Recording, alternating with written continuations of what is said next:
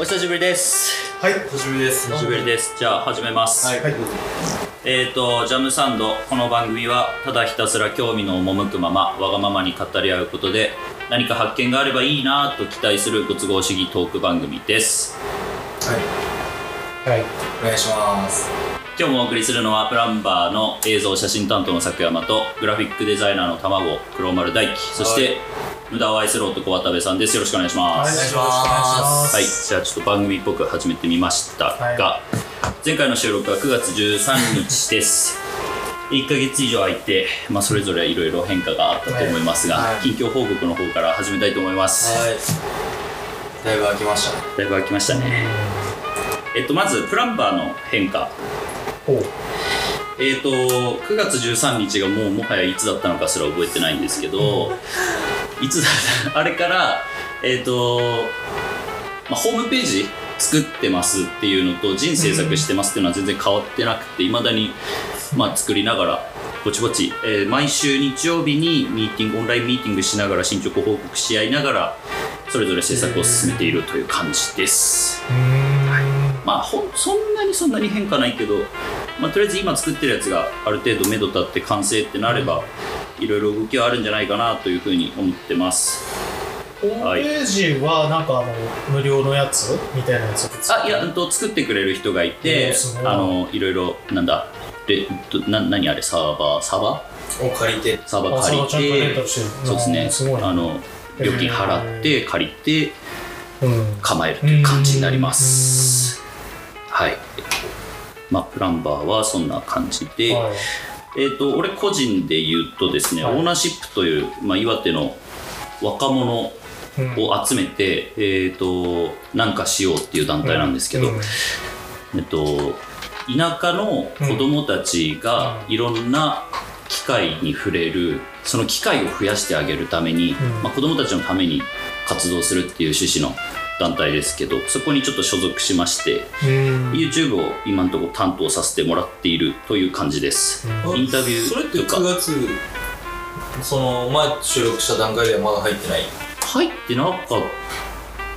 え入ってたっ入ってる気がするけど、めっちゃ昔に感じるな。入ってないのであれば。け言ってはないからラジあオで。だからまあまあ、そういう団体オーナーシップという団体があって、うん。まあ、岩手をメインに岩手内の人たちが活性化するようにっていう働きかけのもと動いてる団体があります。うん。でそこに所属して YouTube を担当してうん。インタビュー取ったり、まあ、企画そのものをちょっと、まあ、なんでこれをやるべきかとかっていう企画の会議とかも参加させてもらっていろいろやってるところです、なんでまあもし興味がある方はオーナーシップというのをチェックしといてもらえるとありがたいなと思います。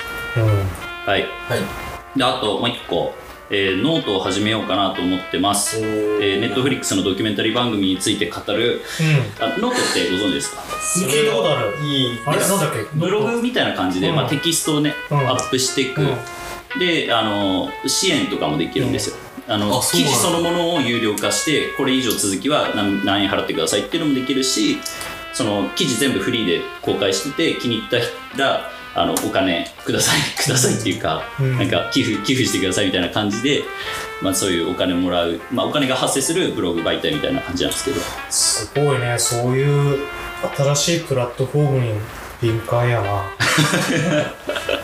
まあ、そこでちょっと今回俺が一応見た中で映画について語ってる人たくさんいるんですけど、うん。ドキュメンタリーってそのなんか映画を見ていく流れでドキュメンタリーを語る人はいるんですけど、うん。ドキュメンタリーに絞ってる人ってもしかしたらあんまりいないんじゃないかなっていうのが、まあ、適当に探した感じで思ったんでちょっとそこを狙,、狙うというかうん。俺もドキュメンタリー結構好きなのでネットフリックスの中のしかもドキュメンタリーっていうジャンルに絞って語っていこうかなとうん思ってるんで、まあ、まだ全然上げれてい一個も上げてない今の段今の段階だと一個も上げてないんですけど、これから上げようかなと思ってます、それはめっちゃいいっすね。以上です。俺は以上です。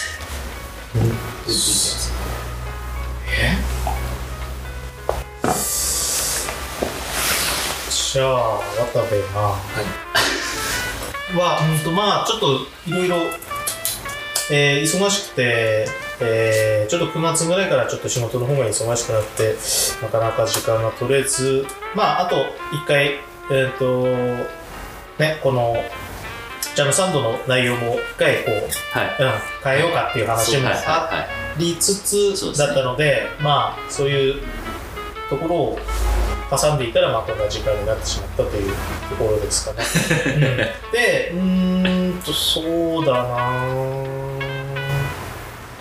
うーんまああんまり生活的には変わらず。あ、引っ越したな引っ越したのはもう結構前から引っ越しててでまあ前回のあの俺が公開してしあ公開じゃないチョイスした動画が釣りだったっていうことを受けはい。えっ、はと、車丸大樹氏ががそれに共鳴し、まあ裏ではあのちょっと釣りの話なども、結構してましたうね。ん、まあ本当にこう行き過ぎだなって思うほど言っているので。それはまあ生活に支障をきたすレベルの。週に2は行ってるのででも彼はすごいまあ彼の自分の口で語っていただこうと思います。とんでもない超過を上げていてもあの俺なんかはもう遠い遠い人というか全くもっても全てにおいて負けましえマジっすか？や。い。やいやいや。たおおそうそうほんとほんとほんと。熱量だけは買ってた今まで。うん。何ですか熱量だけは買ってたの。熱量も渡部さんの方上回ってたよねまだ前回のその9月1313いやでも動画の時はでも同じぐらいあったかもしれない。そうだよ。もうハマり始めてた。あただそのまああれですけどその知り合いがうん。その本気でやってる人たちがいるー。あーっていうのでう都合よく いいところに行けたっていうのもある。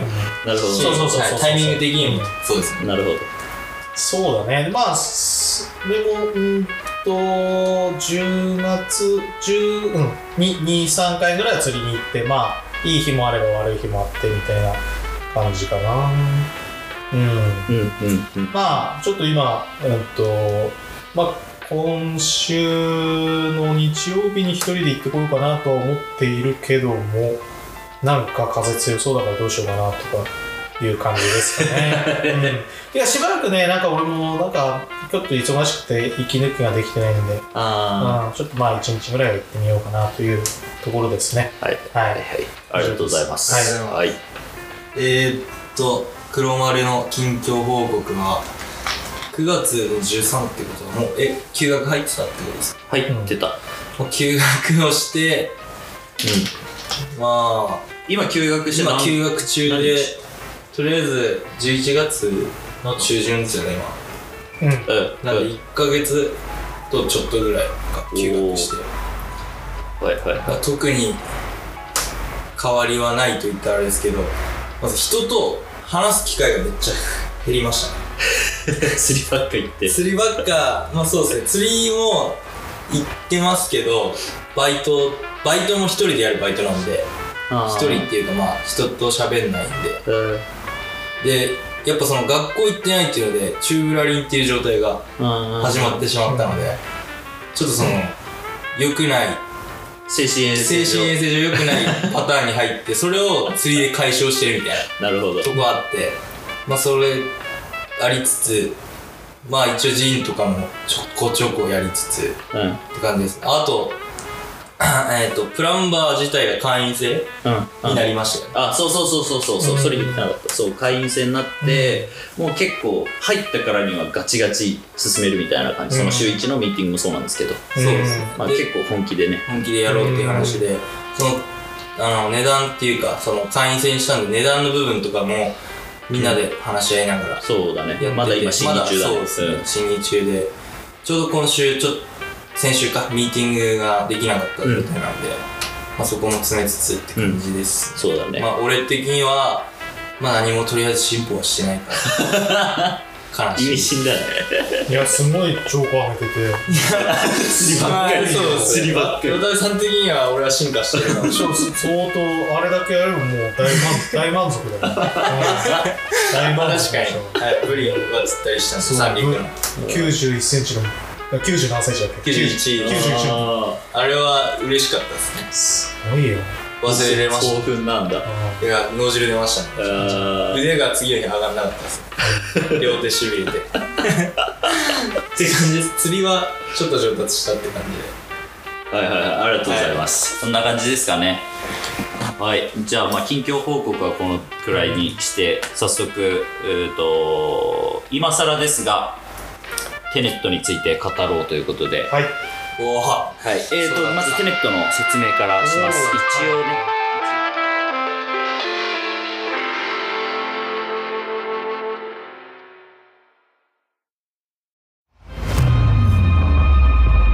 早速今更ですがテネットについて語ろうということで、はい。おおはい。えーそうだった。とまずテネットの説明からします。一応ね、はいはい。一応ね。誰が聞いてるか分かんないから。素晴らしい。えー9月18日に全国公開されたうん。ノーラン監督の最新作、ノーラン監督がダークナイトシリーズ「インセプション」でおなじみの監督ですね、の最新作です。9月18日なのでもうとっくに「鬼滅の刃」に話題は持ってかれてるわけですが、うん。えーあらすじを説明します。国内最大級映画ドラマレビューサイトフィルマークスからの引用です。はい、えーその言葉の使い方次第で未来が決まる主人公に課せられたミッションは人類がずっと信じ続けてきた現在から未来に進む時間のルールから脱出すること。時間に隠された衝撃の秘密を解き明かし第三次世界大戦を止めるのだ。ミッションのキーワードはテネット。突然国家を揺るがす巨大な任務に巻き込まれた名もなき男。とその相棒は任務を遂行することができるのか。という、えーあらすじになってます。あらすじ合ってますか？俺ちょっとこのあらすじ読んだ時あんまピンとこなかったんだけどテネット。うん。ピンとこない。まあここからネタバレ意味で。あちょっと待ってちょっと待ってちょっと待ってね。まあまあえっ、とそんなあらすじが一応フィルマックスだとうん。そういうあらすじになってますと、で、はいえー、とおしゃべりの制限時間一応30分に設定しようと思います、はいはネタバレトーク全開なのでまだ見てない人は注意して聞いてください。ネタバレしてもいいよっていう方のみこの後聞いてもらえるといいかなと思います。で、えっとまあ、30分話し合った後に面白いかおすすめかどうかそれぞれジャッジしてもらえればなというふうに思います。はい、あなるほど、はい。一番最初俺率直にどう思ったって言おうかと思ってたけど。やばい。それダメだダメだ。あまあでも話し合った上でまた変わるかもしれないんで、ね。聞いてみます？じゃあじゃあとりあえず30分よーいスタート。はい。はいということでテネットですが。一番多分最後に見たのが俺だから。そうですね。うーんと10月入ってからだから。え結局坂山さんに何回も俺2回。2回。結局あ2回行ってるんだ。2回行きまし俺も2回行ってました。ああたで俺思ったのはうん。1回目見た時に多分こうだろうなと思ったのが2回目見て強化されただけで別に新しい発見はほとんどなかったかなっていうのが俺の印象ですね。あれ？うんと考察サイトは見な見てないんだけど坂山み俺見た？2回見た後見ました。あ2回見た後見た。ああなるほどでも見てもなんか別におもし面白くないっていうか。わかる、うんですよね。それはね。考察サイト見ても面白くなかった。あうん。あそれは確かにです。あでも俺は考察サイト見てあマジかってなりましたね。あのあでもあれですよネタバレしていいんですもん。うん。あいよいよネタバレ。あのだから俺ニーうんルが死んだうん。死んだとこうん。うん。ろ自体がわ分かってなくて。うんうんうんうん。最初1回目それすらも分かってなくて、うん。だから何なんだこの映画はってすげえ思ったし、うん。あのー、あれなんですよね。なんていうんだその逆逆光と順光うん。うん。を、あ理解しないで楽しめっていう感じじゃないですか多分、うんうんそれを理解しようとししようとしてて。そうそうそうそれねそれエントロピーの減少とか、うん増加しないっていうのをうん無理に理解しようとしたから、うん。その考察の見方とかも、うん。俺パンフレット買って読んだんですけど、うん。それあんま書いてないんですよ、うん書いてるけど、うん。その時系列的に並んで書いてるんだけどそのもともとのエントロピーが何かとか、うんそう書いてないからそこを俺は攻めたいっていうか、うんそれが分かったらこれが分かるんじゃないかと思ったけど、うん結局それが分かっても分かんなくても、その見終わった後に話しちゃったじゃないですか、うん二人で酒飲んで、うんでそのあの孫殺しのジレンマ的な。自体が俺それそれすら今のだに理解できてないえっとあれはまあでもタイムパラドックスの話なんでしょ？そうそうそう結局そうそううんはい。それすらがうん。理解ができてないっていうか、その始まりがどこかっていう話で、うん。うん。俺はつまずいてて、そうそうそうそれを言って見ると、うん。まあでもまあ俺はす映像的にはすごいうん面白いなって思いました、どうやって撮ってんだろうとかっていうのが気になりました、だから多分その映画見慣れてる人とかだとその女の人があのい一番最初に科学者の女の人と会うじゃないですか。うんうんうんはいはい。でなんかその初めて逆行する銃をうん。持たせてもらって、うんで説明しいろいろ聞くときに、なんかいや考えなくていいからみたいなことをポロッとセリフでうん。一言言うから、感じろ。あれあれがどういうことなのかそのそれをセリフで言わせたっていうのは、つまり観客がこの後、うん。もうそれについて深く考えるよりも大事なことありますから、うん。っていう風なメッセージなんだけど、うん。それを観客が汲み取れるかどうかでその後の楽しめるかどうかうん。ものすごい変わってくるな、ね。あのメッセージを正確に捉えられれば、多分その後その主人公に名前がないとこはうん意味深だし、ね。うん。なんかえなんだろうな。主人公のキャラクターを出すために最初のテロの場面って大事だったじゃん、なんか自分の身を犠牲にしてでも観客を救おうとするシーンだったりとか、そういう自己犠牲精神とか正義感が強い。仲間のために死を選ぶっていうところに、あのフォーカスしてたから、うん。その人間ドラマの方を見てほしいっていうのあるのに、エントロピーにね、つまずくんで、うんまずきますやられましたね。確実に。理屈に足を引っ張られるとういうか。ん。そうなると難しい映画風になっちゃうよなとは思う。なるほどね。俺はねうんとあんまりそっちのなんか理論的なところはあんまりもうすっ飛ばして、あと、うんうん。まずみんなむず難しいって言ってたから、うんうん。俺とんでもなくわけわかんねえんだろうなと思って行ったら、うん俺意外に分かった一回、でそれはんあの俺は想像して一番最初のあのテロのところが起きて、はいはい。であの何やらそのちょっと逆行してるっぽいあの銃弾の後のところがあってあこれやばいな。もうもしかするとテネットっていうかこの逆行するものがもうみんな常識になってる世界なんじゃねって俺一瞬思ったのさ。あ、それやそしたら俺絶対つ多分そういうことだろうと思ってたうん。ら名もなき男はうん。あの一から知る設定だったからすごい安心した。確かにインセプションそれでしたよね。そうそうそう夢をに侵入するっていうのは大前提としてあって、そういう職業あります。その中で難しいことと言ったら植えることだ、インセプションだ。うん。それにチャレンジしようっていう話だったから。そうそうそう。だからもし本当にそれ前提になってたら絶対ついていけないなって思って見ててあよかった。一から主人公と一緒目線でうん。ある程度あの学んでいけるんだなっていう感じ。うんうんうん。それはすごく、ね。あのなんて言うんだろうな。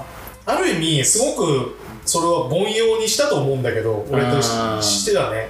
ただそれをやらないとちょっとこの内容はエンターテインメントにならないなって思ったね。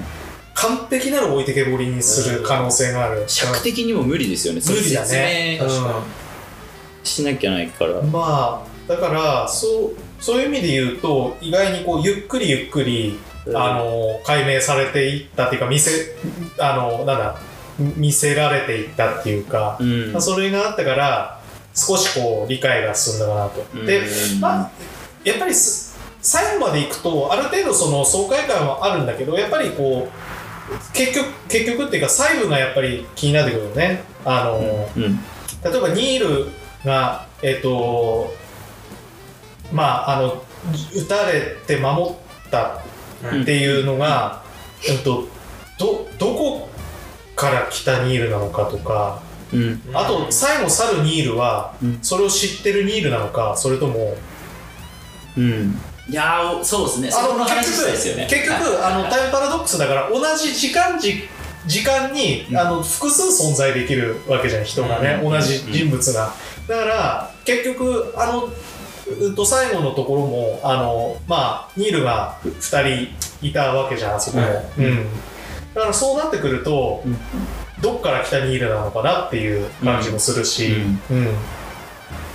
そうですね一番最後一応ヘリ乗る前に、鍵開ける人間が必要だろっつっていなくなるので、うん。おそらくあのバイバイした後なん。です、涙ぐみながら主人公とお別れしたあの後にもう一回死ぬことになるっていうのはあるん。ですけど、そうですね。その知ってたかどうかってことですよね、主人公だけあの時知ってたのか、そこの鍵を開けに向かうニール自身も自分がその後死ぬことを知ってたのかっていうみたいなねところ結構大事ですよね、で確かに。あれってさ実はそのあれうんとタイムスタイムスリップじゃないんだよね、うんあのうんうんあの時点から本当に実時間でしか戻れないんだよね、うんうん。そうあれがすごい難しい。あの難しいね。難しい。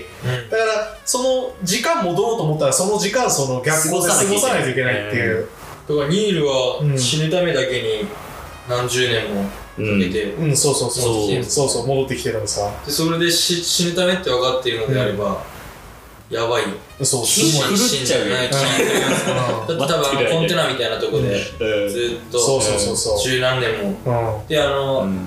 少年がニール説があるじゃないん、ですか、うん、まあそうだね、うん。あるね説はね、うその少年だとしたらであれニール何歳ぐらいか分かんないけど、うん。ん、相当だよ。逆行しまくっうん。て最後死ぬっていう、十何年以上はえー戻ってきてて、うん、いや頭おかしくなる本当に。いやー、狂いですよ。で、でもそれがスケールを表してるじゃないですか。第三次世界大戦止める。うん。あーなるほどね。あー。うーん。まあ、そういう意味で言うとね俺は第三次世界大戦っていうのがすごくチープに思えたんだよね。いやーそうっすか。でもなんか限りなくリアリティいやその嘘だけど、うん。嘘を前提に成り立ってるけど、なんかそのなんだろうな第三次て世界大戦ってチープだけど、うん。そこにお大人をうん。映画館に足運ばせるだけのうん。小難しさを醸し出してるっていうのは結構よくやったなとは思うから。ああれ結局はさ第三うんうんとあの悪役に、うん、と託したんだよね。あの要はなんかそういう役割、うんそうですね、うんセセイターで、うん、セイター。セイター未来人が。未来人があの、うん、と手紙みたいな。手紙みたいな形で、あのお送ってその力使ってあのまあ第三次世界大戦みたいなのうん、を起こしてくれっていう。あれ、世界大戦っていうか、世界が消えるんですよね。なんかね、うん。俺もよくわかんないんだなそこ。その、多分、俺の理解では、あの、巡航の世界になるから、それこそ最初にうん渡辺さんが言ってた、うん逆、えっ、と、巡航じゃない、逆光の世界になるから、うん。一瞬にして全人類が死ぬんですよ。うん。全生命体が。うん。だから、えなんで？なんで？それは、あの、息ができなくなるじゃないですか。あ呼吸ができなくなるかうんら、地球が逆回りになり始めるんですよ。うん。多分。時間が逆に進むから。時間が逆に進むイコール呼吸え呼吸器官があれおかしいからマスクしてるじゃないですか、うんうんうん。だから吸えなくなるんですよ多分、うん。あれも理屈よくわかんないよね。理屈で言うと。あ吸えないっていうのはなんだろうねってなるよね。つ参加するのが逆転するっていうことなんあですそうかそうかそうか。うんそうそう。だね。だからか化学反応的に逆になっちゃうんだ、うん。じゃあ。でガスマスクしてもガスボンベ顔口に当てても多分でも化学反応的に逆になっちゃうよね。うんなんだろうな。え二酸化炭素？いやそういうわけじゃないよね。いやでもあれ機能してるなと思ったのは演出的な意味で、うん。これもう大輝には言ったけど、はい。その逆再生する時、うん。逆再生ん逆再生の中に、あの巡航で動く人を演出するためには、うん。撮影の段階うん。で逆再生で撮らなきゃいけないじゃないですか、そうだね。でその時に喋るとうん。口絶対おかしくなる。うんんですよね、うん。まあ、まずセリフが言えないしあそこにあえてあの口を覆うマスクがあることによって2人で会話するシーンあるんですけど、うん。逆のうん。逆逆再生なのに、でそこは本当あのマスクが機能してるなと思ってうん。口元を見せないようにする工夫だし、まあ、そういう意味でもあ頭いいとは思いましたけどよくよく考えると何あれって今。確かに。そうだね。結局なんかいいところだけそういう逆になってるような感じが。ほらあのあのねあのなんだ爆発した車であの投資するみたいな。そうですね、いやあれはそうですね。あれはちょっとね、まあ、まあ逆だから逆なんだろうなって思うけど、でも、なんでそこだけなの感じあ。まあまあまあ、うんそこら辺詰めていくと多分もう本当に穴だらけなんでしょうけどね。そのパンフレットに書いてたのがその逆再生の言葉うんうん。のあの小話でセイター役いたじゃないですか、うん。あの人は全部それを巡航で喋ってやってるらしいですよ。あの人だけ。え逆再生逆再生言葉を喋ってすげえマジで？すげえ。なんかそれでなんかそのあのあのニール役の人いるじゃないですか、うん。あの人が役者魂感じだって書いてまし。えー、いる？た、そこまでやるみたいな。なんかすごいあの他のなんかドラマとかだとなんかあのいい人なんだってねあのああそうなんですね、えー2回目だから3回目って書いてました。ああえあとえっとノーラン作品。ダンケルクに出てたんであの人。あそうであイギリス軍役なんだよね。だからもしかしたらイギリスの人かもしれないですけど、うん。今回ロシアなまりの英語うんうん。でやってしかもそのロシアなまりの英語を逆再生で離れ技すごい役者です。すごい面白いねね。すごい。あと何かなあそう逆再生で思い出したけどその俺めちゃくちゃサントラ聞いてたんですよ、うん。今回テネットの、そしたらあの逆再生っぽくうんする音。うん。音楽をどうしたら逆再生っぽく聞こえるかっていうのをうまく使ってるあトラックがあって、うん。あの曲バーバーバーっていう等間隔の音が流れたのを途中でブツッブツッブツッって切るとそれだけで逆再生っぽく聞こえる、う。んえバッバッバッってこうバッバッバッって切るとうん。逆再生っぽく聞こえるから、なんかそれがうまく使われててうん。めっちゃいいなっていいなっていうかなんかすげえなって発見。うん。あの波形にすると多分分かりやすくてうん。あ破裂音って最初ドンってでかくて、スッてね。どんどん尻すぼみになるじゃないですか、それ逆再生しようと思うとちっちゃいとこから始まって大きいところで終わるうん。うん。音がなるほど。だからその鳴ったのをバツッと切ると、うん。それだけで逆再生っぽく見える、なるほどね。誰でしたっけ？トラック？はい。いやあいつですか？いやえっとね今回ハンス・ジマーじゃないんだよねあんまり音はあんまり気にしなかった。俺もサントラ一回聞いたっすけどあのもう忘れちゃったけどあの重低音がバーって。うんうん。一番最後一番最後のやつがしびれますねあれはねトラビス・スコットだねそれはああトラビスあれはしびれましたねであと俺あのね747っていうあのタイトルのトラックがあるんだけど、はいそれねあのボーイング747をえー突っ込ませるシーンがあるじゃん、はいはいはい。あの時にあのカメラがブワーってパンして、その顔面、うん。その747の顔面をなぞるようにうん。カメラが出る時のうん。音が入ってるのね、うん。めちゃくちゃ興奮する、え すごいドーンドーンドーンみたいな感じでうん。すごい鳥肌立つ聞くたんびに。そこはちょっとねぜひ聞いてもらいたい、ー、うんうわそうもう結構前ですから。ねいやもう全然興奮できないと思うな忘れてて。なんかあのテネットのその題名もおしゃれ。うんうんうんうん。じゃないで。すか、点とうん。点で、うんうんハサミ挟んでてハサミしたはいうんとかあとなんかその登場人物の名前もなんかその、うんうんうん。あるらしい。ああそうだっけね。ななんか。ななんだったかの。うん海軍みたいなやつそれをとかやってんのはノーランっぽいのかな、うん。なん。かえでもおしゃされっていうか。うるさくね？そこまでね まあまあまあそうでもバイアスがかかるんですよ多分、うん。もうノーランが作った映画っていうので、うん。まあ、俺かかってたんですけど、うん。冷静になって2ヶ月経った時にあの前の作品っていうか、うん。例えば「メメント」とかうん「インセプション」より記憶に残ってるかって言われたら、そうじゃない可能性があるそのさっきの第三次世界大戦、うん。チープうんぬんって話がありましたけど、うん。俺すその話で言うと、あの狭すぎるっていうか世界が。あー。広広いっていうよりも、うん。その現場がもうそこでしか起こってないから規模感はめっちゃちっちゃく感じたからそう。なるほど。それは思った。あのほうほうほうほう。ある意味世界系だと思った。だから本当に狭い世界の出来事に世界のあの運命がかかってる。うん。なるほどなるほど、うん。じゃああんだけ金かけて 印象がスケール小さいな。ちょっとそう思っちゃいましたね。だって言ってもさはあの悪役とあの、うん、と奥さんのところのあの辺の人あの人間関係とかはさすごい、うん。み小さいそうなんですよまあ小競り合い。まあうん。まあ小競り合いみたいなものだしあとまあどどんなにそのさあの贋作とかで弱みを握られてようがそんなのさ大した話じゃねえじゃん。まあ例えばさここ真剣とかはさ確かに守りたいとかさうんいろいろあるかもしれないけどすごいあのはい。あの小さな話になるよね、うん、うん。確かに。でそこになんか知らんけどあの旦那さんがすごい世界のあの 鍵を握ってるみたいな感じになってくるとななんだろうなこれはっていう。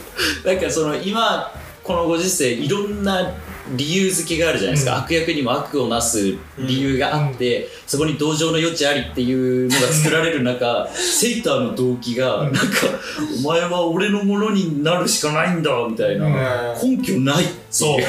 そう。なんかあの人のさ憤りがよくわかんないよね。よくわかん。ないですよね、自分死ぬから世界を殺すみたいな。うん。なんかそういうねそうそうそうそう心中的な、うん、なんかもうね。で結局そうそうそう。なんかまあなんかあのやっぱりそのロシアであれやってた時に何か使命を感じたんだろうね自分で。うん。うん。なんかやっぱなんかすごい大きいことが未来から自分にうん。向けられているっていう、うん。ああまあでもそうでしょう、うん。もう使命なんでしょう、だからまあとにかくわ悪いそこからはまあ悪の道にうん。どうだろうちょっと単純すぎない悪が。ちょっと単純なんだよね、うん。だからあの辺俺だからすごいねすごいチープっていうか、うん。なんかメメントの悪っぷりって奥深い。そうだね。そう今考えるとそうですめよちゃくちゃ怖いし、なんか自覚がないっていうのがマジで。うん。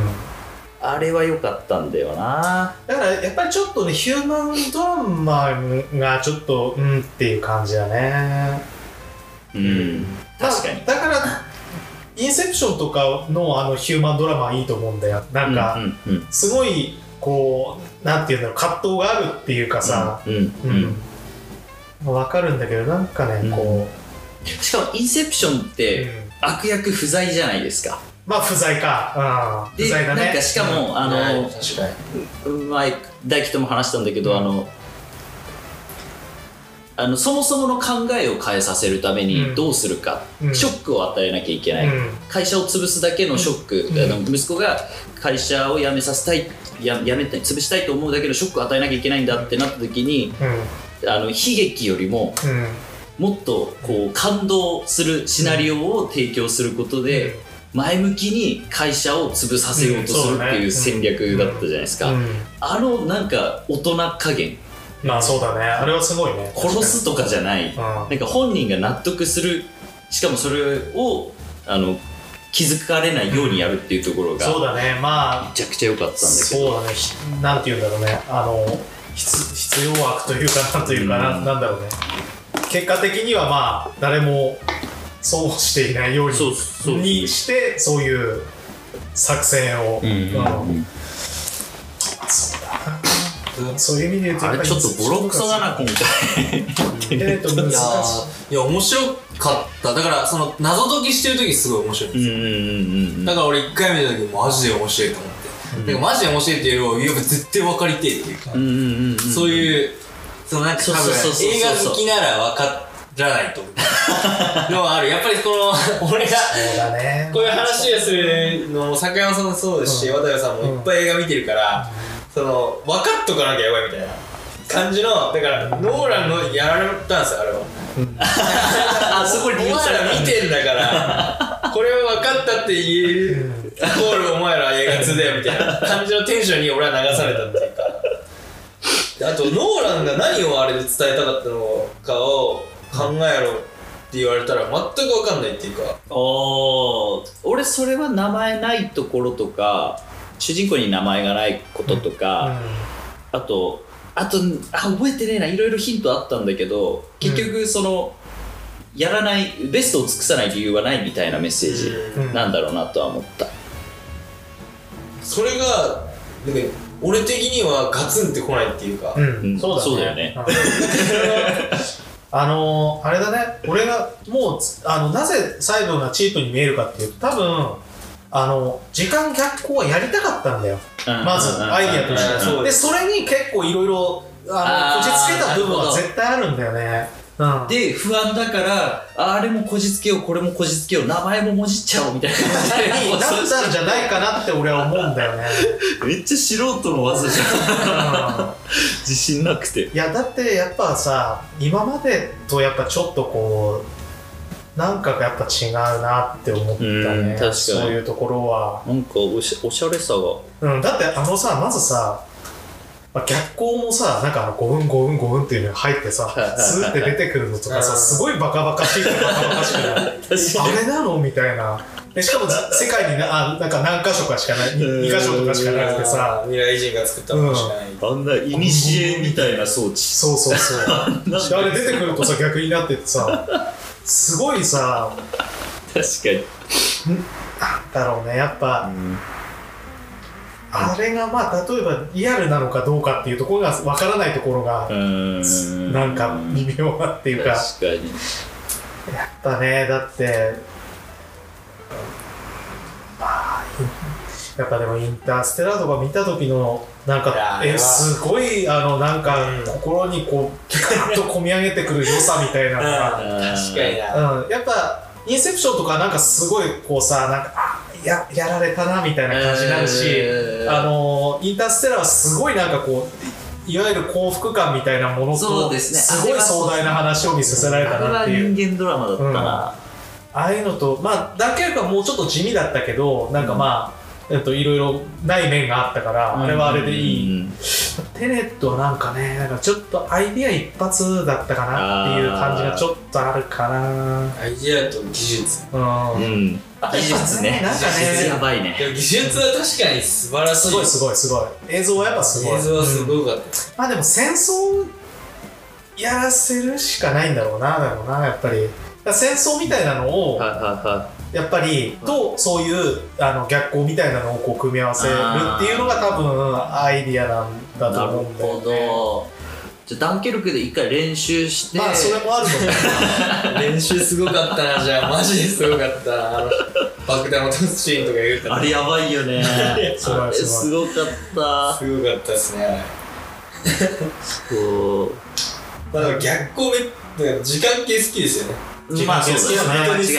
でも一応なんかあの、あれだよね、なんかぶ物理学者の人とかがあの、あやってるから一応だから合ってるっていうなんか、うーん。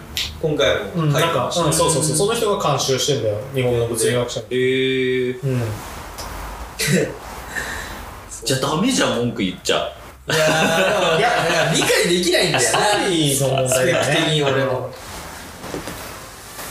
科学史とか確かにそうなんだよなうん。だから、すごい、多分もしかすると、物理の先生とかを見ると面白いのかもしれないしう。ん。でもその物理の先生も言ってたけど、あの、時間で挟み撃ちにして、あの、同じビルをばが同時に爆破されるみたいな、あそこは最高ですねみたいなこと言ってて、えあそこでも多分結構やりたかったんだろう、見せ場っぽいよね。いやあそこは見せ場でしょうね。ー、あのお、かしいよね、でもあれね。あれどうやってんのかいまだによくわかんない。うん、てかなどうどう感じると面白い？ん？あれってさ要は巡航であ爆上段と中段が爆発するんですよね、ビルの。ので、中段が爆破から戻った後、上段が爆発するんだっけ？そうなんかそんな感じだよね。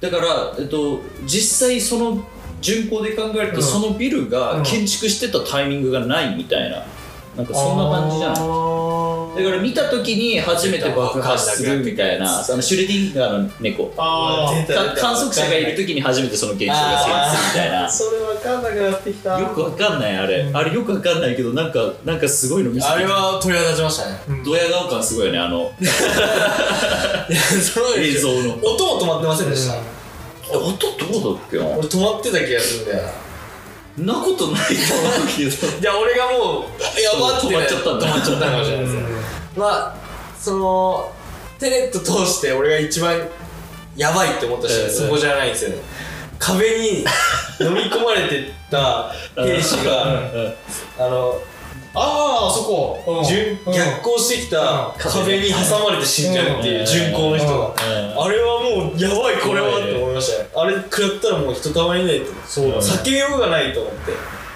あれは怖かったです、なんかその落ちてるビルの破片がグワーンって上に上がるとか、ああありましたね。それの上に乗ってた人が振り落とされるみたいな。あれすごあれいよ、ね、は怖い。あんな世界大戦やったらもう無理だよね。ねそして立てれないよどうすんだって感じですよ。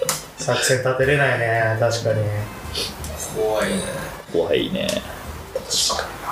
であの女の人殺すじゃないですか。うん。あの最初雇った。うん。雇ったあのおばさんおばさえ誰だっけ？誰だっけ？さ一番最後に殺すじゃないですか。あああの保育園の前で、はい。うん。あああああれなんで殺したんですか？だえ殺そうとしたからそうそう。あのうんとお母さんを殺そうとしたから。でも自分が雇ったんですよね未来にうんとじ 未来の自分がはい。雇ってあのおばさんを。あや雇ったわけじゃない。雇ってはないんだよって。あのセイターと繋がっただけだ。敵対そうそうそう敵対勢力だと思う一応。結局殺そうとしたからでもあのおばさんはそいつがボスだってもう知ってる？状態？あの状況になったら知ってんじゃない？ですよね、うん、で、うんあれで殺して晴れてその何？闇社会じゃないけどその逆光をコントロールする世界において覇権を握るのがあの主人公っていうことなんじゃない、ああそうか。もうそいつしか知らないから、うん。知らないというかまあ実質そのちゃんと管理できるのがそいつだけみたいな、なるほどね。いまだにうん。気づかされ俺もよくわかんないけど。まああとあれねあのまだ殺さないでって言ってたのにう殺したけど大丈夫だった。大丈夫だった。それ。あれ。まだちょっと生きてた説とかいろいろある。でもあれはうん。俺分かりましたよ。ななんなのあれ？あれは未来人がそこに来なきゃいけないんですよ。未来人が起動しなきゃいけないんですよ。あれを。アルゴリズムああへをだから、うん。あいつが死んだとて、うん。死んだら場所が発信されるだけなんですよああーだから未来人は今ずっと来てんですよ。あだからニールと同あじで。でその死んだ瞬間にもう入ってくるっていう。あーそうか心か。臓はずっと残るから。うん。だから心臓で信号なんですよ。なるほどね。で開けようとしてて未来人が。あそうか。わざわざやっぱそれはしそうなのか。そういうことなのか。じゃああれその何？あのなんか落とし何か落とそうとしてたじゃんあはいはい。埋めるっていう。ニールが死ぬ場所ねはい。多分そこに未来人の扉が何かがあって。でそれでもうその瞬間に多分数字ああそういうことね。発見されたらなってたんですよ。呼吸できない世界が。そうですそうです。あそこは理解できました。だから未来人からの手紙につながるし、なるほどね。テロテロをさ、はい。あれ俺オープニングのテロも良くないなって思うんですけど。あれめちゃくちゃ混乱しません？ーというとあのうん。まず、えー、と冒頭「うん。おい起きろアメリカ人」って言われて、うん。眠たげに目を覚ます主人公、でその後、うん。えー、とやってきた応援部隊、うん。応援部隊っていうか、まあ、スワットうん。みたいな連中、まあ、ロシア版のスワットがやってきた時に、えー、とあ今回こいつらだっつうので初めてこう腕章みたいなのを、中から選んで同じ中に潜り込む。あ時間っすね。はい。はいはいはい。それだけあで腕章つけてはい。っていうのであどうやらこいつらはロシアの中にいるんじゃなくてロシアに潜入してる組織だなっていうのが分かると、もうすでに俺ここでだいぶ面倒くせえわって思う。それ確かに。面倒くせえわって思うしです行ったら行ったであのなんだ途中から市の外れて自分らだけ、うん。だから別の目的があると、で行った場所はあの長官が座ってる場所で,、うん。で長官をどうするのかなと思いきや、合言葉みたいなことを言って、俺たちは仲間だってなってあこの人はスパイなのね、うん。でスパイが言うにはいや俺ここまで頑張ってきたのに連れてくるの？いやお前このままだと死ぬぞ。選べ。って言われて、なんかそのこの人はまだ気づいてないっていうのが分かる、うん。でもう俺もうだいぶここで結構ししんどいんだけ どでなんとか連れて行きました、であともうどうなった？その後どうなる？その後つか気絶させられるっていうか。まる捕まる？捕まる捕まる。爆弾を仕掛けてんだよね。あそうそうそう。テロリスト。それがニールそう。そもそもテロが偽装工作だっていう、うん。そうだそのそうだ長官を殺すためにテロを起こして、うん。でテロ部隊を抹殺するふりをしてそのスパイの長官を殺すっていうのがロシアの作戦で、その作戦を阻止するためにアメリカ人のあいつらが来てうん。助けに来た。っうんていう、そいつら主人公が全部仕組んでる。仕組んでんの？あれ。仕組んでる。それはあれじゃないの？アメリカの CIA だかなんだかわかんないけど。でそこで、はい。そのアメリカのその何？CIA かなんかわかんないけど組織がそいつが口を割らないっていうのが分かってからこいつにめちゃくちゃむずいミッション任せられるわ。信用があるからっていうのでスカウトして。でもスカウトするのはもう未来で自分決まってる CIA じゃないでしょ？未来の自分？でも CIA を操れるんじゃないですか。そうなの？まあとにかくめちゃくちゃオープニングがうざい。超うざい。そうだね。あれ腹立つなと思って。あそこさあそこ全然置いてけぼりだもんね。やっと、うん。あのあれになるのはさあのやっぱあの逆行する銃を見せられたところでやっとえーふってなるよね、えうん。要はあそこで、ん。あそこでもうすでにニールと接触してましたっていうことと、えっと、主人公がその観客を犠牲にしないんだっていう精神でうん。爆弾を回収してうん。2階の方に放り投げて、まあ、その敵に命を狙われながらも、あの一般市民の命は救うんだっていう正義感の強い男だっていうのが分かればいいだけなのに。そうだね。でそれで最後あの、うん、と拷問を受けても自分で自殺自害するっていうところまで。でまあだからあれはただのあのあれなんだよね。あのまあ伏線なんだよね、うん。なんか、めんどくせえわ。はいすいません。ちょっと長くなりましたけど、はい。えっ、とじゃあ面白いかどうか、まあ、ざっくりとした質問ですけどいや面白いとは思いますけど。俺 面白いです。ますけど。映像映像的に。うんと映像的にはね。面白いけどうんと面倒くさい。めんどくさいですね、うん間違いないですね、うん。間違いないですね。なんかその褒められためんどくささじゃない気がするそうそうそうそうそう。はいじゃあおすすめかどうかで言ったらどうですか？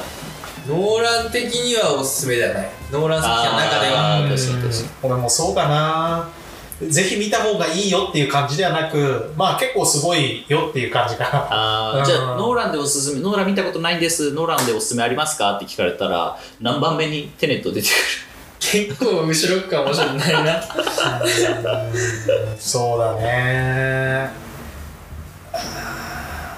でも結構ねダンケルクも地味だからねあんまりそんなに印象ないそうなんですか、うん。俺結構好きなんだでも3回マと見に行ったからねダンケルク確か。そうですね、ん。そうですねまあでも面白かったけどでもやっぱりねインターステラーとインセプションが同じくらいかな。あなるほどなるほど。結構ダークナイトああそうだね。やっぱねダークナイトのあたりはやっぱりでもなんかまたちょっとこうあれだよねやりたいことがちょっとまた違かったかなと思って。だからなんかこノーラン。まあ、ノノーランノーランっぽさまあでもあれはでもバットマンっていうのはあれがあるからあまあそうですね。あれの中でしかできないからね、はいはいはいはい。なるほどなるほど。うん。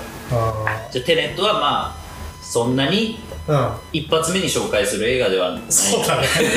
そうそれはでも言えるかもしれない。そうだね、はいわかりました。ありがとうございます、うん、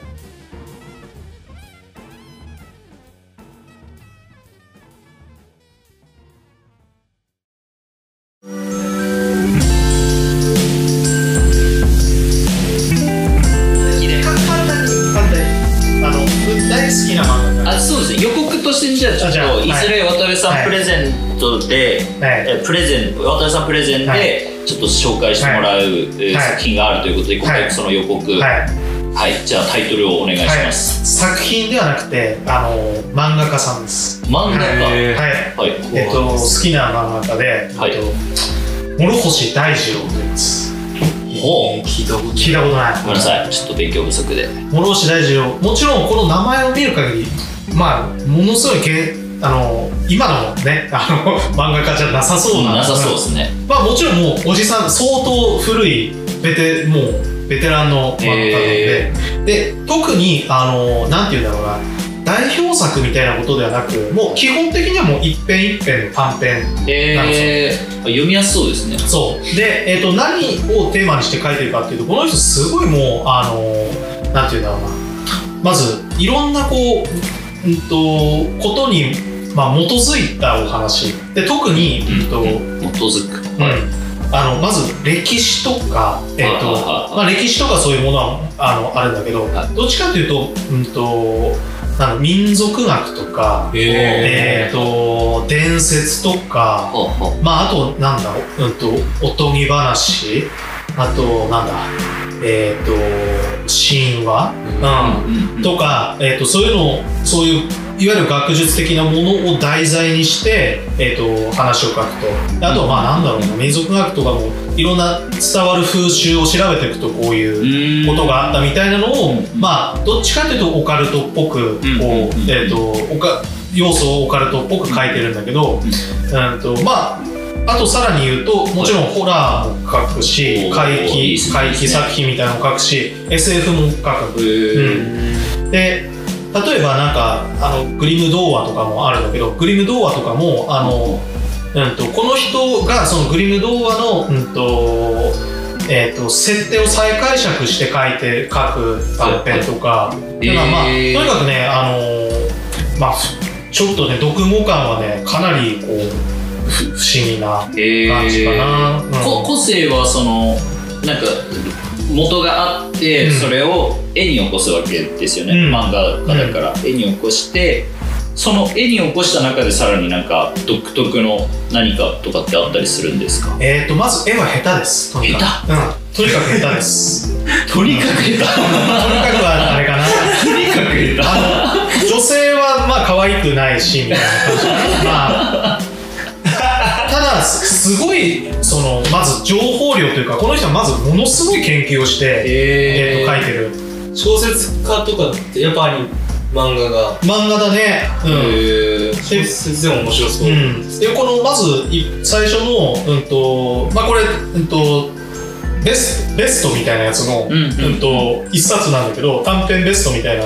でこれのまず1個目の話がまずまあ一つシリーズがあってえっ、とちょっとこれもえってなるけど妖怪ハンターシリーズっていうのがあるんだよ。主人公が一応妖怪ハンター何々っていう人がいてその人が主人公になって例えば村でこう、うん、の、うん、と昔からのあのなんていうんだろう、うんああ悪さを悪さしてまあそうまあそうだね。あでもね妖怪ハンターって言ってもあの妖怪をハントしてるんじゃなくてあの妖怪ハンターっていう設定のいわゆる学者の人がみたいなのがあの一つのこう村に伝わる風習みたいなものをあの研究しに行くんだよ。うん。で研究しに行ってうんこの人なりに調べていくとあのもうなんていうんだろうな。その人知では考えられないことがやっぱり本当にああったっていうことにたどり着くっていうなる話ほど。うん、でなんとですねまずこの一番最初のやつはあのキリスト教の、うん、と起こりみたいなのを日本で探すっていう話なんだけど、うーん。でここにあのもしかするとキリストがいたんじゃないかみたいなの伝説を探っていくとまあ実際そういう、うん、と証拠みたいなのにつながってえー。であるところでそのすごいあの神秘的な体験をするみたいな。えー、面白いですね。実際にそれは調査して。そうだね。多分それを、うん、と元に面白く書いてるなるほどなるほど。うんただそれもあのすごくこう知的な感じの、あうん。ただかつ漫画にしようと思ってるところがちょっと下手だからちょっとこうなんか コミカルになっちゃったりもするただね。これを見てほしいんだけどこのシーンこれは、うん、とー十字ですね。白い十字。これは何かで見たことないですか？安野さん。おエヴァンゲリオンでエヴァンゲリオン。使徒の神のこれは庵野庵野秀明がこれを元になるほど。使徒の神の時このお俺分かっちゃった。ちなみに庵野秀明は諸星大二の大ファンです。なるほど。エヴァはのあの元ネタのかなりの部分はこの人の作品から。はあなるほどなるほど。ななんだっけ何何イズムって言いましたっけ？そのえーとえーとえーと 出てこない何出てきて何シノビズム？違う違うスノブ。あスノビズム。スノビズム。そのなんか知的。うん。の走りの人だ。そうそうだね。そうそしてとても宮崎駿も尊敬。そうじゃないですか。宮崎駿ががこの人。うん尊敬している、えー、とても尊敬していて、えーすごっですごいのさ。まあ SF も面白いしあと本当に長いシリーズだとなんかね「西遊記」みたいなのを再解釈したやつ。えー、せせん最最優なんちゃら伝みたいなやつがすごい長いんだけど長くて読みたくない、読みたくない宣言。映画ですもん。ねうん。まあでもその一昔前の、一昔前って言ったら失礼ですけど、まあちょっとおじさんたちの世代のオタクの先生ってことですね、まあそうだね、すごいですね。まあすごい。どうやって出会ったんですか？あとね多分ねこれはやっぱりエヴァのうんうんうん。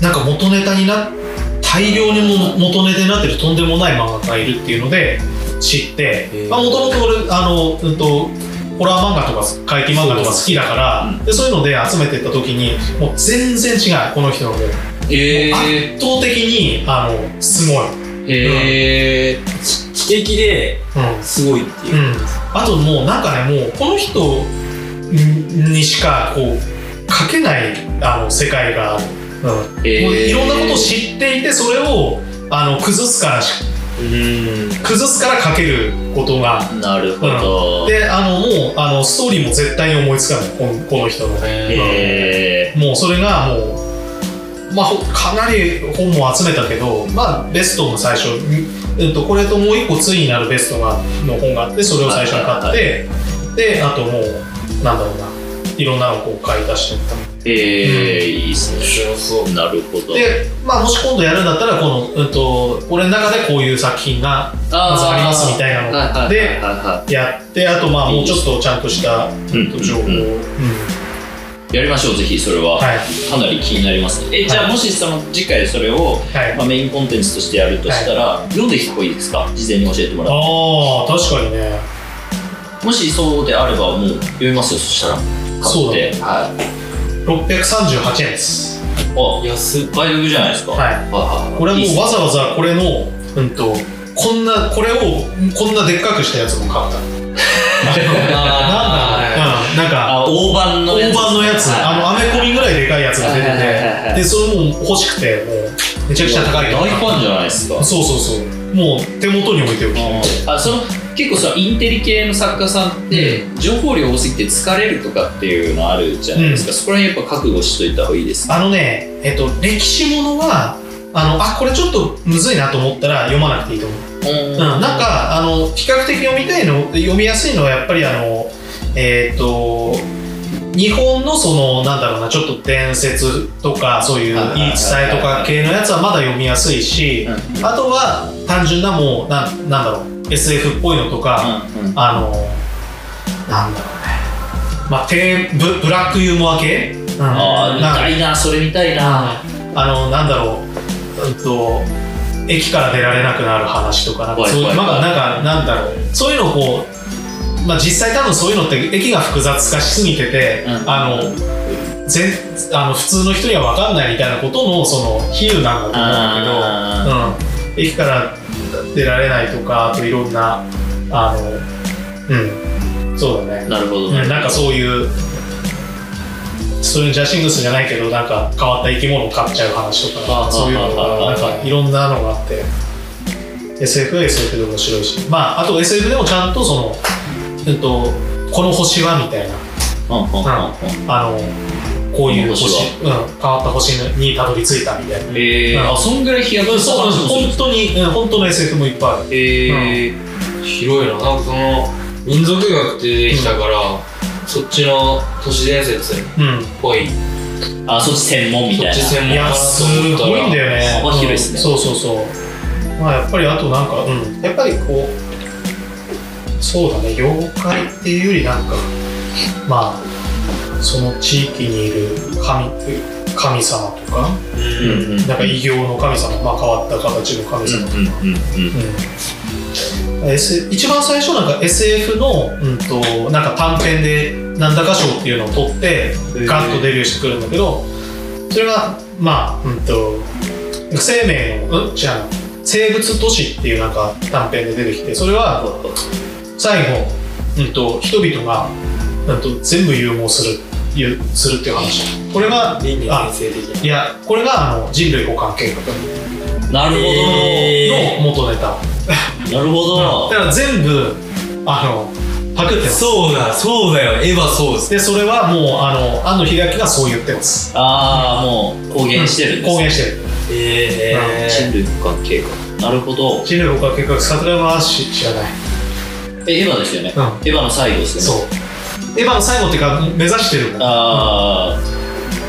あちょっとあれか。あの賢者たちあそうそうそう。がゼーが、うんうんうんうん。話してるやつで。そうそうそう。なるほどね。あの人類互換計画はあの要はみみんなががのいがもう溶け合って、うん、と全てがひ一つになっている状態をあの目指そうっていう、まあへー。さそれを最高俺そっから輪廻転生の世界の方見ました。なんだっけそれ？いや、その、俺が勝手に解釈して、その、人類保管計画の解釈が輪廻転生だったんだ。そっちに行ったっていう。そのなんか生まれる生命は一つっていうのはうん。その降りてくることがうん。普通っていうか、うん。そのあ一つになったら快感っていう快感っていうかうんなんていうの？うんうん実体を持たない存在、うん。魂の集合体みたいな、が その死うん。死後の世界みたいな。のに俺は飛躍したっていうか、ああまあでもそれがもう今違うよっていう違う違うだし はっきりした。いやまあでもそれは多分輪廻転生っていうよりあれだよ。あのフロイトとかのその体内回帰？うんといや多分あのなんだえっ、とあれだ。えっ、と死死の欲望みたいなやつがあるんだけど、はんははうん、とに人間がその、うん、と快楽を得る時っていうのはあの要は意識をなくす時に快楽を得てる、んはん。例えば、ね、寝るとか、うん。まあ、行った時とか、うんうんまあ、要はもう世界ともう一体しとなっている時のようなもの、うん。いやそういうのっていうのはもうほぼ自分ではなくもう自我がなくなって無無みたいになってる。でそういうのに人間は向かいたがっているっていうあのあー。それだから死を欲してるっていうのとあともう自我がなくなるっていうのはもうほぼ同じような方方向を向いてるから最終的にはその物質に帰りたがってるみたいななんかそういう話があって、えー。まあ、す俺はすごいそれあの発想だなって思うんだけど、うそれすごいっていうのは理解できないっていうことん、いやうんとそれ面白い。面白いってことだあね、うん、よそうかもしれないなって思ってただそれをはあの解き明かせないかもしれないけどすごい発想だ、うん、うん。確かたいですに面白い、あちょっとフロイトも勉強したいっすわフロイトはすごいと思うよなんか。だからそういうやっぱり俺がやっぱりびっくりしたのはそのそれだね。うん。やっぱ意識をなくしたいっていうか、うん。うん、ことを快感だと思っているイコール死にたいんじゃないかってうんうん実は。だから酔いたいんでしょうねみんな。そうそうそう酔いたいとかね。ねしてそのトランス状態になることへの憧れというかそうだね。まあだからずはありますよね。そうそうそうずっとそのいった状態みたいなのとか、うん。やっぱそういうのがもう無限に続くうん。快楽を求めてるみたいな、なるほど。面白い。うん。ちょっと話がずれましたけど、はい以上です。じゃあそれ今のはもうあくまで予告編ということで。予告編です。はい。なかなかディープでしたけど。はい。じゃあぜひ次お願いします。はい。ありがとうございます。はい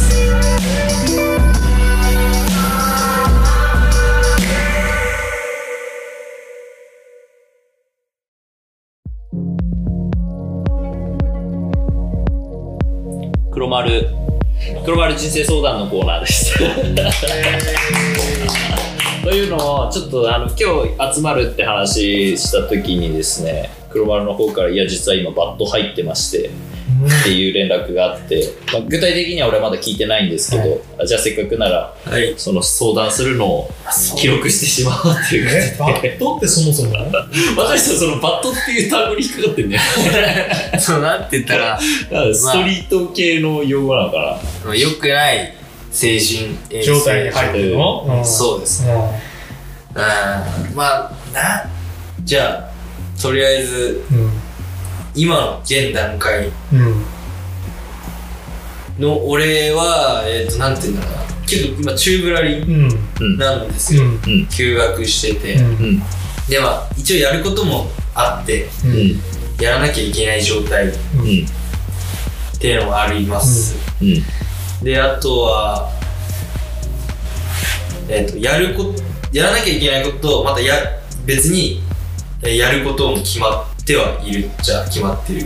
うん。で、まあ、具体的に言ったら例えばやらなきゃいけないことはジンだったりとか、うん。ホームページだったりとか、うん。プランバー内うん。でもらったお仕事とか、あとなんだろうな友達に依頼されたうん。グラフィック系のこと、うん。ではやらなきゃいけないうんですね、うん。で今後その将来グラフィックデザインになるためにはうん。えーっと自己制作でえーっとなんていうんだろうポートフォリうん。オ作品群を。作品群を作んなきゃいけないっていう状態で意外に意外っていうか実実は時間がそんなにないっていうかもしうん再来年に就職するのであればっていうふうに今感じているのが現状で、うん。それで、でも、なんでその、変、えっ、と、良くない精神衛生上に入ったかっていうと、まず、えっ、と、やれ、やらなきゃいけないことがまず、こう、思うように進まないっていうのがあるし、うん。あと手つけれないっていうのが、うん。まあ、大前提やればいいっていうのがあるんですけど、うん。何かが、スイッチが入らないっていうか、うんうんうんで、なんかそういう状態になってきたときに、これって本当にやりたいことだったんだろうかっていう。うんなるほど。感じ。なるほどなるほで、やってる時は多分楽しいし、どうん。やればね。やれば、やれば楽しいんだけど。ねすごいわかるね。スタート切るまでが時間かかるんだよめちゃくちゃわかるよ。それを毎回繰り返してるわけですよ、うん。俺は。うん。で、毎回、そのプランバー内で、今こういう状態ですって言って、いろいろやってもらって、うん立ち直るっていうのを繰り返しているので、これに入るのがもう何回目だっていうのもあり、で、しかも周りの大人たちを巻き込んでいるので、ジンとか特に。うん。うんインタビュー企画だからはねうん。ので、まあ、迷惑をかけている部分が大きいのに、手が進まないとか。うん。で、それが、もうそもそも、その、目の前のことじゃなくて、今後俺の人生にうん。やりたいことに入ってくるのかっていうのが、あもう、ごちゃごちゃになってきて、うん。で、釣りに逃げたりとか、うん。ーそしたらそっちがすごい成績を。そうそうそうなったりとか、とかして、で、なおかつ、バイトもバイトで、その、みんながやってるような正規のバイトではないうん。っていう部分もあって、なんか孤立してる感があるというか、社会に属してない感がより強まってくるっていうか、あお手伝いでお金もらってますみたいーなうん。のが深い、なんか自分的にはあるなっていうので、なるほど。そしてコロナ禍でうん。遠くに行きたい、気分転換で東京行ってみようとかできないうん。とかっていうのもなんか腹立ってきて、そして家にこもる。なるほど。みたいなのが、悪循環。はい、うん。こう、正直1、2ヶ月ぐらい、やってて、だんだんだんだん、あれ、おかしくなってきたっていう現状です。うん。不安？うーん、なんか、最初は不安じゃなかったんですけど、うん現段階でなんか不安になってきてるはあります。うん多分やらなきゃいけないことは分かるしやらなきゃいけないことがあるけどできないですって言った時の周りの返事も分かってるそうなんです。でももうなんか分かりきっているのに、うんその何回もなんでこうなるのかっていうのが、うん毎回これなのかって毎いう回そう。これがその余計しかもフリーとかでやっていきたいなってうん。将来的には思ってるのにこれがこんな状態でずっと重なってってなったらちょっとどうしようもねえなっていう、うん。そうだね。はい、感じですね。っていうのが今の現状です。なるほど。うん。わかるな。すべてにおいてわかるな。モチベーションか。でもまあ、俺も、その、なんだろうな、どういうふうに生きていこうかなってすごい迷っていた時期もあるし、もともとは、あの、うんと、うん、レコーディングエンジニアになりたかったから、ずっとその、うんと、東京のスタジオとかで勤めて、えーた時もあるし、ただね、やっぱね、なんか、そのやっぱりね、こういうのをやりたいなっていうのと,、うん、とできるかなっていうのとやっぱ実際やってみると辛い部分もあるっていうののこの折り合いがねなかなかうん。つけれず、なんか本当になりたいのかなとかって思いながら、うん。でもまあなんかそういう、うん、のも興味はあるしっていうふうにやりながらまあなんだろうね。やっぱ過ごしてしまっていたらまあなんか本当に、うん俺の場合は最終的にまあ自然とそのまあなんか楽しめることを、うん、と普通に自然と楽しめればいいかなっていうふうに思って、うん。うん、と無理はせずっていううん感じになったから、まあそれはそれであれなんだけど、やっぱりでもね、最初もしやろうとするのであれば、やっぱり、やっぱりね、やる気が出ないんだけど、結構なんかね、何でも仕事でも何でもそうなんだけど、あの、やる気が出ないときは、あの、やり始めないといけないらしいんだよね。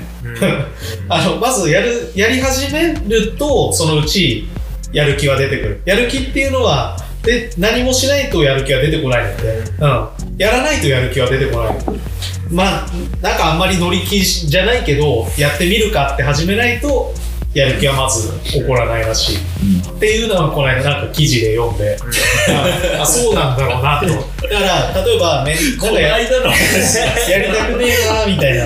やりたくねえなーって思ってるのも、まずちょっとやってみっかってやんないと、うんあの、やる、それについてのやる気が出てこないっていうのもあるのかなと。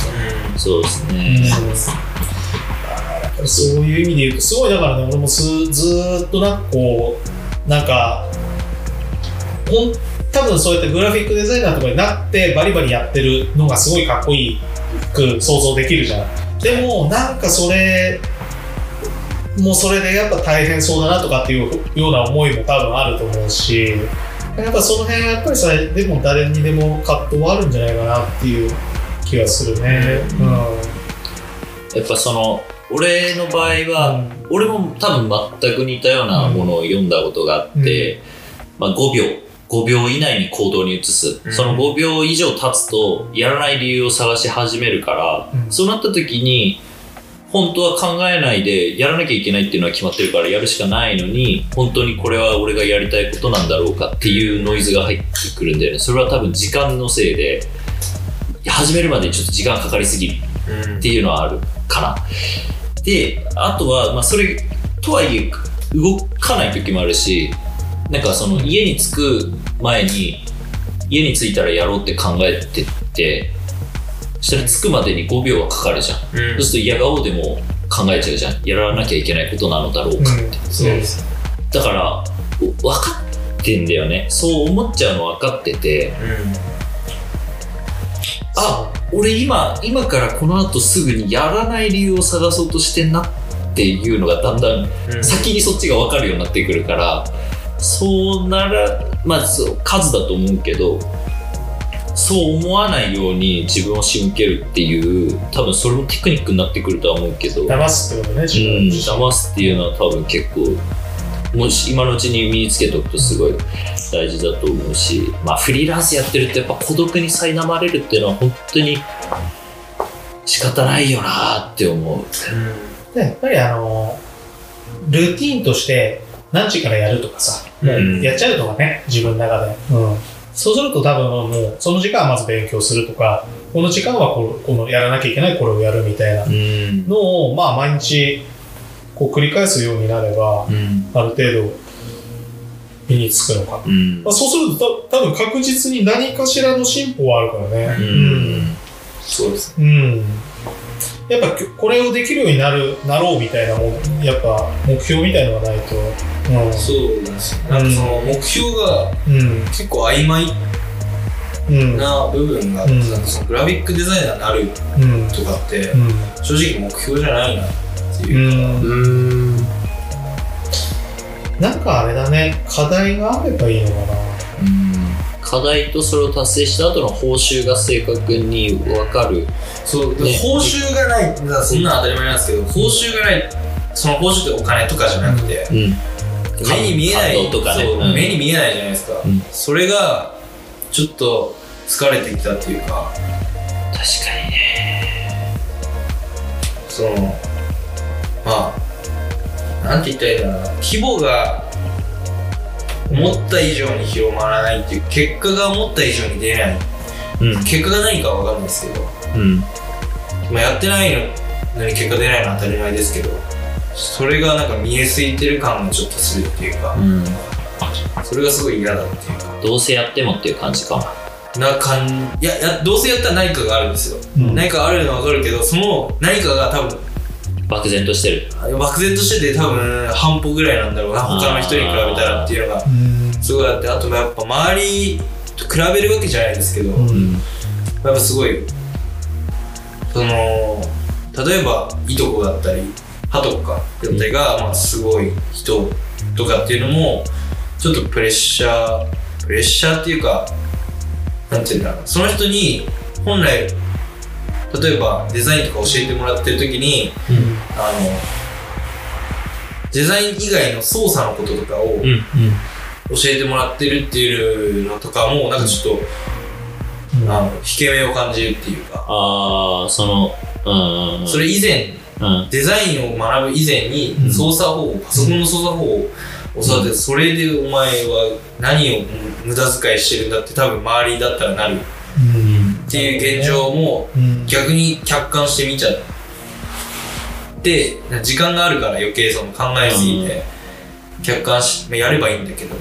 それがそれそのソフトウェアの操作を覚えるっていうのが大前提としてあって、はいそれは覚えた上でその人に聞きに行かなきゃいけないのにその人に聞きに行ったらソフトウェアの使い方を教わってるっていう現状に苛立ちを感じてるっていう話でしょ、いやちも感じてますしうん、なんかそのじゃあなんでそこに聞きに行ってるのかっていうのも漠然としてるというか例えばなんか明確な目標がないっていうか今まではな何かをその例えばクリエイティブマインドやる時とかだったら、夢見つけるためとかうんうんにやるっていう結構明確な、うん。職業うん。なんかいろいろ調べるっていうか、うん。俺の中では結構明確なのがあって、進めたんだけど、うん。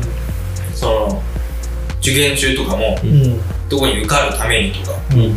で大学に違う大学に行くためにまた編入の勉強するとかうん。はあったんですけどその結構今もう解き放たれてる状態で、うん。正直今現段階であのまあ親とかにも迷惑がかかってるかもしれないけど正直満足できているし現状があるっていうかうん。土台があってあ多分それすごい恵まれてることなんだけどそこに最初のうちはすごい恵まれてるなって思ってたんだけどだんだん満足しきってきてあぐらかき始あめた。ぐらかき始めてその刺激も足りないっていうか。そしたらそしたで今度なんかそのまた頑張る気力がないっていうか、うん。どこに向けていいのか今よく分かってないっていう。か、うん。多分エネルギーはあんだよね。釣り行くだけのエネルギーあるから、うん。エネルギーは有り余ってんだけどそれをどこに使うかっていうところですごい迷ってるんだろうなと思う。うーん。ソフトウェアをあまあそうか目標ね。目標をじゃあ設定しようそう。う、んなるほでも本来目的はあったはずなんだよね。それがポートフォリオを充実させるとかだったし、どただそのそれが途中で分かんなくなってるだけなような気もしないでもないうん。だからそのやらなきゃいけないことが割と意外とあるじゃん。たくさんあはって今聞いたら、それはそれ紙書き出してい、うん。もう順番でも優先順位決めてしまってうん戦略練ってもうただやるでその上で悩む時間は別に覚悟しちゃってもいい気がする、うん。多分そそれがクリアできれば悩む時間もないくななくていいってういうのは分かってるんですよ。まあただの言い訳になっちゃってるけど。あでもあんまりねその自分ダメだなみたいなのはあんまり教えらない方がいいと思うよ、うん。うん。うんあの俺も一回そうなって友達にいや別にあの誰もお前を責めてないし、あの全く気にしない方がいいよって自分で自分を気にしない方がいいよって言われてまあそんなもんだよなって思ったけど、うん。うん。なるほど、まあ自分がやっぱり一番気にしてるっていうかさ、うん、まあそこにあんまりその負い目を感じるのはあんまり精神的には良くないかなと。うん。うん。まあなんかこう単純にこう楽しいなとかっていうようなところのその気分をこうやっぱりこう少し広げてって、まあそうすると大体何でも上向きになってくるからっていう感じかな。うん。でもこ今度釣りそのものが楽しめなくなってくるわけでしょ。ちょっとなんか言っててそれを考えると罪悪感みたいな。何してんだろうなって感じになる時も、じゃあやっぱ釣りを報酬にすべきだよね。やることやってよし釣り行けるってしちゃえればいいかなって単純に考えてしまうけど。結構今何もしたくないですね。うんだろうね。なるほど。わかるそういうのある。あれ？でも、あれは？そうだから週行く予定なんですけど、今、シューンとして乗り気じゃないです正直。うん。る。じゃあ、月末の最終週も、いやでもそれはいけますよ。あそこね、欧州を着てるからいい時だよ。いや行きましょういいとこ、いいとこに当たりそうだなって思って俺は思ってるけど。えその ちょっと話ずれるけど寒さ的にどうですか？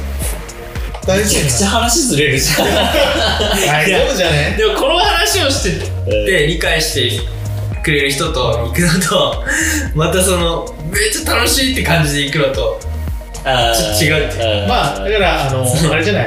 まあ、日曜行くんだったら大丈夫じゃない？多分、わかんない。俺、今週日曜に行ってきてどうなるかかな。寒いって。でもね、寒ってならないと、いいアイナメは釣れないっけ。らしいです、うん。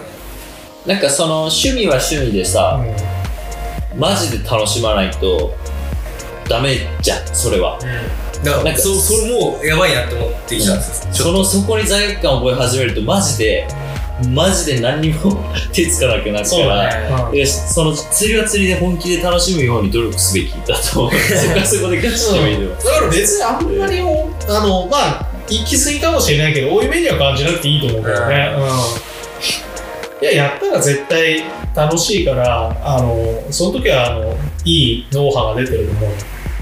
うん。うん。とじゃあそれを報酬にしてやる、まあ報酬まあそうだね、まあ一案ね一案。うん。なんか渡部さんの意見だともうそもそも考えすぎっていうのがあるから確かにそれもそうだなってうん、そもそもはやっぱりなんかあんまり深く考える時間に例えば自分を責める時間に使うとあまり良くないね、うん。まず、なんかでも俺の場合めっちゃ時間があるんですよ、うん、やれやれって話なんですけど、うそれがもうきついっていうか、どうん。どうしたらいいかっていう感じ多分本当に普通に鬱だと思う。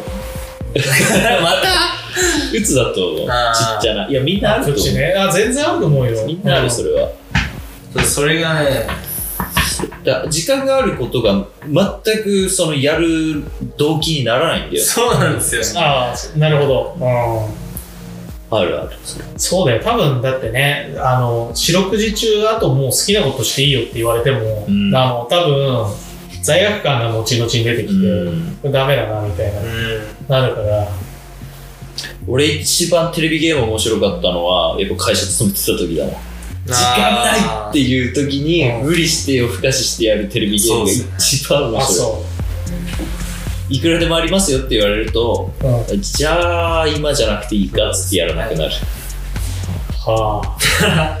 この休学がもう逆に俺を苦しめてるそうだね。いやそれあるよ。難しいね時間ってね、あればあるほどいいっていうもんでもないというだから回転ドアがねあればね。あやべえじゃんだって逆行しても時間その分かかるんだから。しかも戻って出たとしてもみんなさ逆行してた俺だけ順逆行でみんな順行なんだから。俺だけ変な動きしてマスクつけないみたい。なそうだね。そうだねって。あとどっかから順行に戻ったとしてもすげえ自分だけ年取って、そうなんですよ、うんまあでもまあなんか今日はやっぱ人と喋ったからうん。楽しかったっていうか、うん。まあ終わりじゃないけどそのやっぱり人と喋んないとそれあんじゃない？話してないっしょ話してない。魚ばっか追っかけて。そうですね。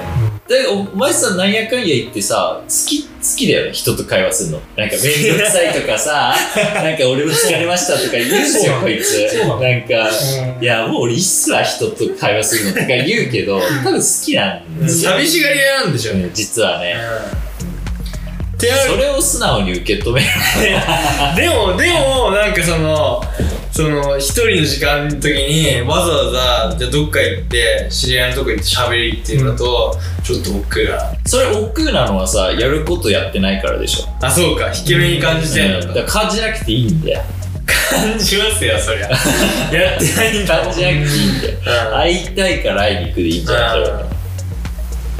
まあやっぱりなんかこうなんか一人でいる時間に貯めたものを誰かと共有したいっていう風にななると思うから。ああ確かに確かにそれはある。俺もだからすごいずっと誰にも会わずずっとね漫画とか小説とかあのーばっかり読んでた時があってそれはある時になったらあもうこれ俺めっちゃこれ面白いなっていうの誰かに言わないともうあのうんつまんねえなってなって、そこからもうなんか自分の時間自分が楽しむだけじゃつまんねえってなって、うそうなん。だうんうん、そうなってくるとすごいこうなんだろう外に出ていきたくなるっていうか、うん。確かなんかそういうのも結構、うん、とすごいあのあれだよ。エネルギーだよ、ううん。ん。やっぱもうもう十分溜め込んだと自分の中で,、うん。うん。でこれをもうあと何かに消化するのは今だっていう、うん。うん。うん。いや感動をシェアしたい願望は俺めちゃくちゃ強いんでその話うんってよくわかります、そうだね。でまあ、やっぱね、いろんはやっぱ、あのーに触れることは確実に、うん。あの、感性が、うんうん。うん自分のものになるから、やっぱり感動はした方がいいんだよね、なんで。うん。ちょっとその話で言うと今気づいたのが、その偏見があるから何でもやった方がいいっていう話があったじゃないですか。それは多分、俺の周りにいる人がうん。お？受け入れないからうん。そう例えば共有したいのをうん。話した時に、うん。そういう態度を取られるからその興味ない感じ興味ない感じをされるから 俺はそれを直そうとしてるのかもしれない。直そうとしている？他人他人の振り見て。あ自分自人身の振り見て我が振り直せででもそれができてないから解消できてないのかもしれない心的に。他人に何かを共有したいのに共有ができてないっていうか。自分自身が他人を受け入れられないからってこと？いやその他人を受け入れることを意識して生きてるけど、うんうん。他人が自分をそれを意識して自分は生きてるのに他人が自分を受け入れる姿勢がああそういうこととああそれに腹腹立つとかいう感情はとっくなところに捨ててるけど、うん。またかっていうので堂々巡りなのが多分多いんだろうな。悲しくなるというか。そう。だから言っても仕方ねえうん。ので多分消化しなるほどね。俺が釣り行かないこと言ってくんじゃん。全く釣りとかはねあんまりちょっとね、あまりにもね、寒くなりすぎて、これ、昨夜連れてっても絶対に面白くないから言って、もう、もうここの冬はとりあえずやめようと。ああそうですよ暖かくなったら、あの、ちょっと、あの、楽しげな堤防とかに連れて行けば、それなりに。ありがたいですねなんかそんな俺がいないところで俺の心配してくれるのありがたいですいや、だって絶対、坂山さんもうい、な、何連れてきてんだよって言うよ。言いますよ言ってましたよねこの俺がそう嫌なやつじゃん俺あいやいやいやそれを考慮した上でですかりがたいまあでもだからその多分もうち小さな話だと思いますけどその釣りとかそういうのじゃなくて、積もり積もってねはいそのなんかね受け入れられない受け入れてくれないやつは殺したくなるんですよ。ダメだよなななんて言うんだろう。そうラジオだから。一応ラジオだからあれだけじゃあめちゃくちゃ怒ってんじゃん。だとしたら。ど何に怒っててるのかもわかんないんですけど。そのもっと寛容であってほしいっていうか。うん。それは俺が目指してる。まあそんなこと言ったらみんなそうだもんまあ人のせいじゃないんですけど、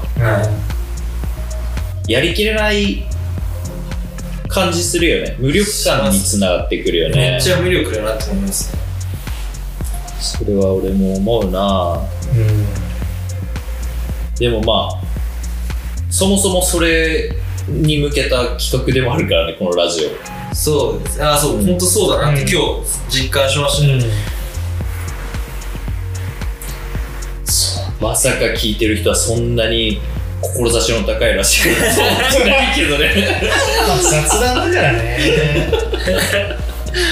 そうなんだよな、まあこれいろいろね人に悩みはもちろんあるってういう、ん。うん。でもみんな同じような悩みいや、うん、そうそうみんなあるよ、うや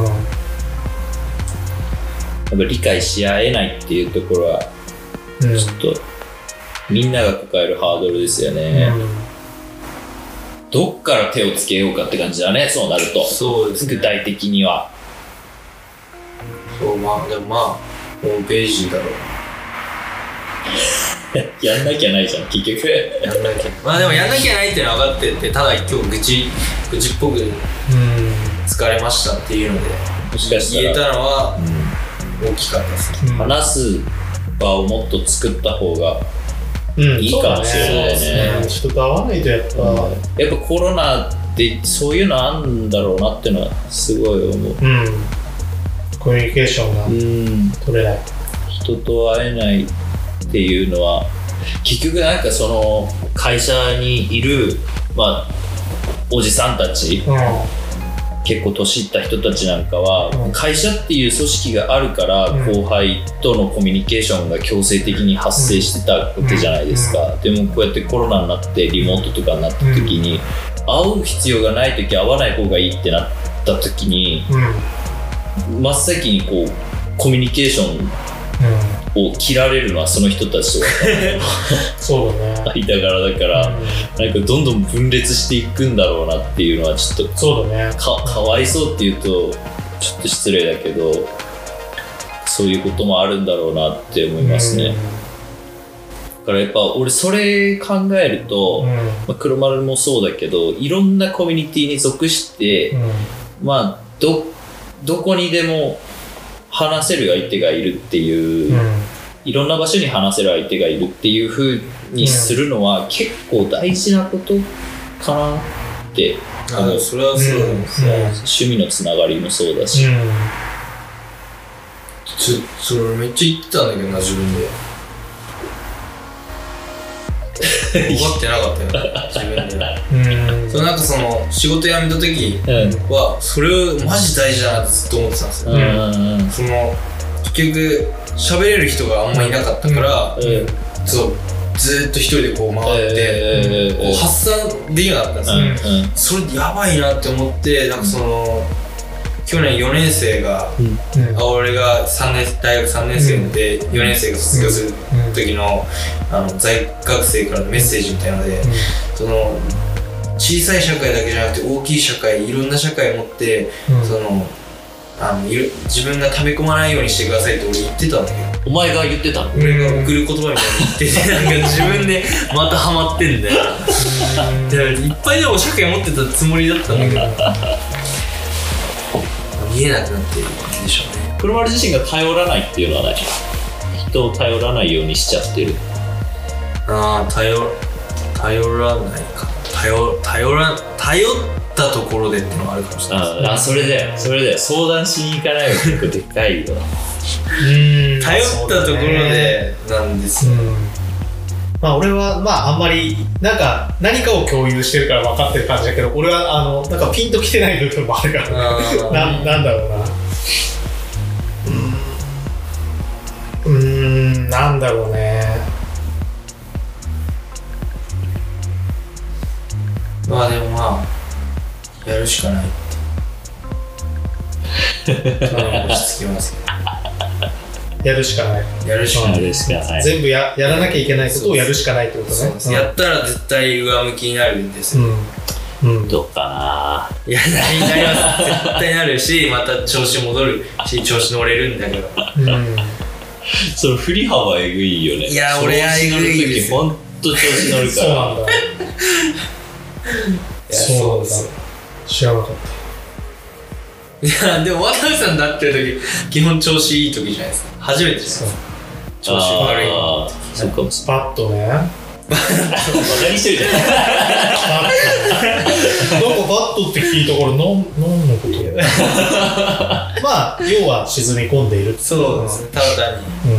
ちょっとうつうつとしてるっていう。うん。いやでも人に話すのはまあ何度も言うけどいいと思うけど。そうですね。うん。そうだねだいぶおとなしい感じになったけどそうです。解決しそう。いやまあ解決すると思いますでもやっぱこうやって喋って。まああのまたちょっと変わるよ。あの、はい。なんかなんか今日気分いいなってなるとまたそれでちょっと変わってくるし、今ちょっといいっす。あ。実は今日何もしてないですから。あそう。朝からずっとベッドの上にやばいそれ。で遅れてますから。それはやばい。うつだってだからそれ。うつなんだって。携帯見るのも億劫で。うん。あ目痛くなるし嫌っつって。なんかこうやってたら寝てえー、あ起きた。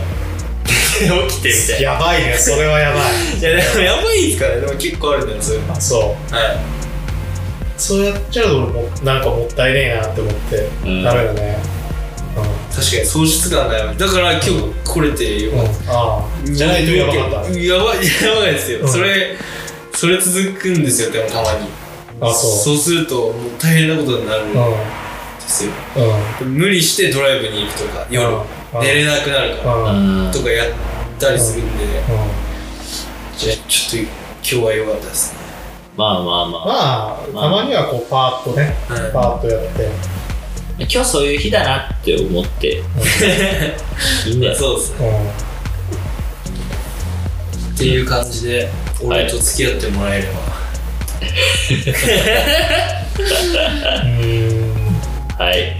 多分まあ次回は全然また変わってると思う。いやまあ次回調子乗ってると思うんで学習でね学習でこう。習変わるんでちょっと気持ち悪いやつじゃん。めっちゃメンヘラなんだよ。でもさなんかさあの結構あるけどさ純粋にこう疲れてる時とかさやっぱ肉体的なところから来たりもするじゃん、うん。なんかうん。うん、あります。だから普通にさあ今日なんかすごいあの気持ちよく起きれたなとかってなれば、また全然違うし、うん。なんかそのやっぱり肉体と精神がなんか多分別々じゃないんだよね、うんうんなん。かお互いが作用し合ってるから、はあのなんかこう健康な感じになるとやっぱうりん。精神的にも良くなってくるし。確かに。運動は？そうそれも考えて動きたいなーって思ってベッド思ってる。う んまあ結構ねでもあのなんだろう有酸素運動みたいなのやるともうなんかうん。悪いのが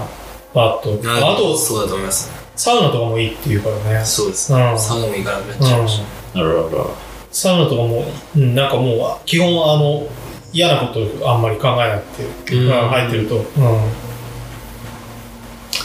そういうんだよね。あとなんだっけ？やっぱ息ん息を吐いてる時？んまあ深呼吸？